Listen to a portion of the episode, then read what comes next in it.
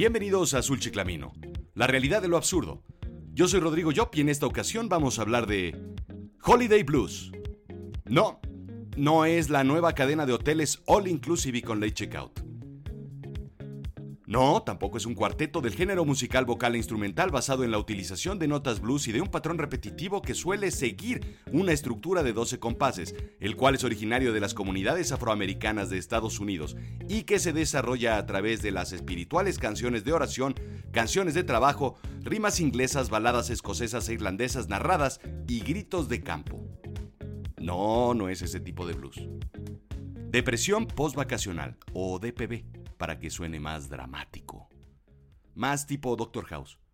Post-Holiday Blues, Post-Vacation Blues, Vacation Hangover o simplemente depresión del viajero.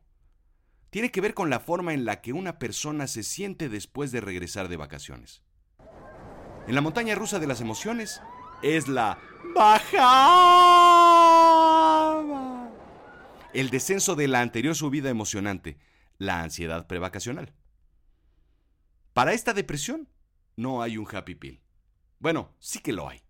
Viene en un líquido, en botellas de 750 mililitros y se llama vodka. Es un pasito atrás del Vicodin de Doctor House. Se recomienda una botella, domingo por la noche para dormir tranquilo.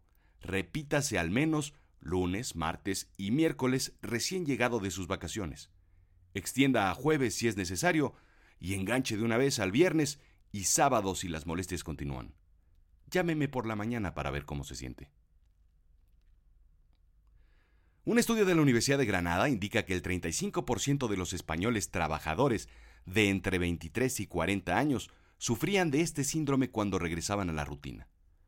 Un lamentable malestar que estas personas sufrían por la incapacidad de adaptarse al trabajo una vez concluidas sus vacaciones. Estos síntomas pueden ser psicológicos y físicos, indica la doctora Robles Ortega de la Universidad de Granada. Se traducen en cansancio, falta de apetito, concentración y somnolencia, aceleración cardíaca y dolores musculares. Se pueden presentar otros síntomas como irritabilidad, ansiedad, tristeza, valemadrismo y gran sentimiento de vacío, indica My Health Portal de Reino Unido. Pero si usted no ha sentido esto, Tal vez los síntomas del Sunday Night Blues, es decir, de la depresión del domingo por la noche, puedan hacerle sentido. Para los que crecimos en los ochentas, este síntoma se disparaba cuando comenzábamos a escuchar la música de Deporte o la voz de José Ramón Fernández. Depresión. A la fecha lo sentimos cuando lo escuchamos por ESPN. Al escuchar la música de acción por Televisa o de los Muppets, o de los Osmond Brothers, o de la chillona voz de Raúl Velasco de Siempre en Domingo. Es el efecto Pavlov que dispara esta depresión en domingo. Yo aún despierto algunos lunes a las 3 o 4 de la mañana, sudando, gritando, monografía de Bolívar y un mapa sin división geográfica para la escuela. Ah, no, fue un sueño. Pero ¿Qué lo provoca?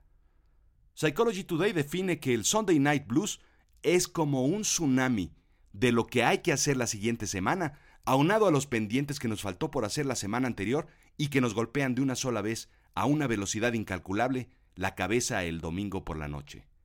El sistema espera prepararnos para lo que vendrá, pero en realidad lo que hace es bajar las defensas y por el contrario, nos deja en una depresión total. ¡Pum! Es la misma sensación que llega cuando vas al baño y no ves papel. Ansiedad, culpa, tristeza, aceleración cardíaca, todo al mismo tiempo.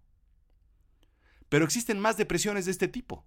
Según health.com, no está usted solo. Hay gente que siente algo similar como usted. 1. Depresión posboda. Es una especie de tristeza que se siente después de casarse. Para algunos dura algunos meses, para otros dura muchos años y toda la vida. Tiene que ver con la disminución de los niveles de estrés después de la boda o de la luna de miel, cambio de dinámicas de pareja, nuevos personajes como amigos y familiares en la vida cotidiana. 2. Depresión por estaciones. No, no es la depresión por sardinización en el metro de la estación Valderas. Seasonal Affective Disorder, SAD, tiene que ver con la depresión principalmente de invierno que afecta a un 5% de la población. Sin embargo, el 1% de la población siente depresión por el verano. Esta depresión se desarrolla básicamente porque el cuerpo no logra acostumbrarse al nuevo clima y temperaturas. 3. Fumar. No se sabe si es el huevo o la gallina. Lo que sí se sabe es que la nicotina tiene un efecto en la actividad neurotransmisora incrementando el nivel de la dopamina y la serotonina, mecanismos de acción para evitar la depresión. 4. Malos hábitos al dormir. No es sorpresa que la privación del sueño pueda llevar a irritabilidad, pero también puede incrementar el riesgo de la depresión. En 2007, un estudio con pacientes sanos a quienes se les privó del sueño tuvieron un incremento en la actividad cerebral, después de ver imágenes perturbadoras a diferencia de los compañeros que descansaron, similar a los pacientes deprimidos. Pero a ver, los privan del sueño y les enseñan imágenes perturbadoras. ¿Qué esperaban? ¿Que no se irritaran y se deprimieran? Me imagino perfectamente bien a los científicos que hicieron este estudio. A los que estén dormidos, despiértenlos a cacerolazos, a ver si se irritan y se deprimen. 5. Sobrecarga de Facebook. ¿Sí? El pasar demasiado tiempo chateando o en redes sociales, en especial en adolescentes o preadolescentes, genera depresión. Adictos al Internet pueden tener problemas con la falta de interacción humana y ven el mundo de una forma irreal. Se le llama depresión por Facebook. 6. Fin de una serie de televisión o película. Cuando algo importante termina, obviamente como una serie de televisión o una película, se puede disparar una depresión. El caso de Avatar en 2009 mostró a un grupo de personas con sentimientos suicidas porque el mundo ficcional mostrado no era real. Spoiler alert, era ficcional.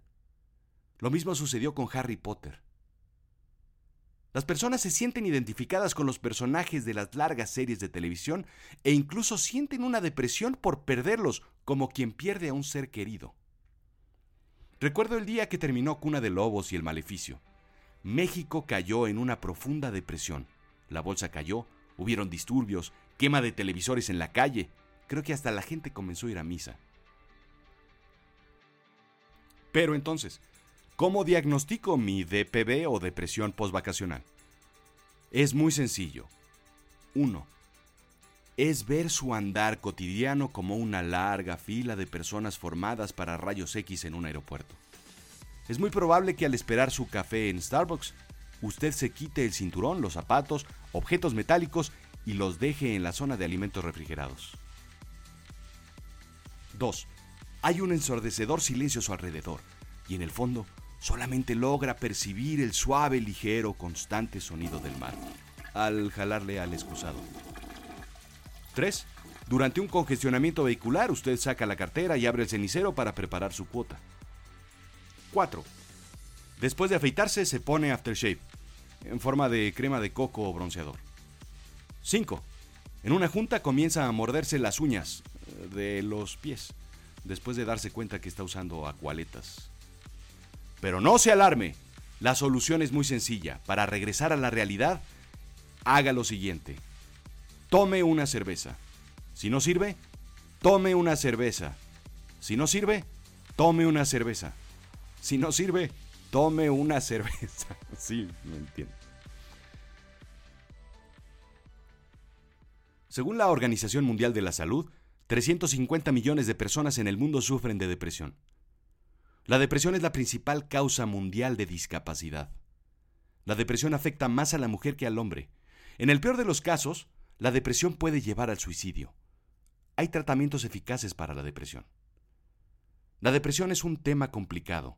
Es un holiday blues multiplicado por 10, por 100, por 1000 o por más. Es un holiday blues que no sabes cuándo empezó y no sabes cuándo va a terminar. Es apagar la luz y no poder encontrar el interruptor es escuchar música de Barney todo el día en tu cabeza. La depresión no es algo que se cure como una gripa. Es común en los niños por asuntos de bullying. Abre los ojos. Visita a un especialista. Sobre todo si acabas de bajar de un avión o de regresar de tus vacaciones. Esto fue Azul Chiclamino, la realidad de lo absurdo. Yo soy Rodrigo Job. Sígueme arroba rodrigo-job, escríbeme rodrigojob.yahoo.com o visítame yodemente.com.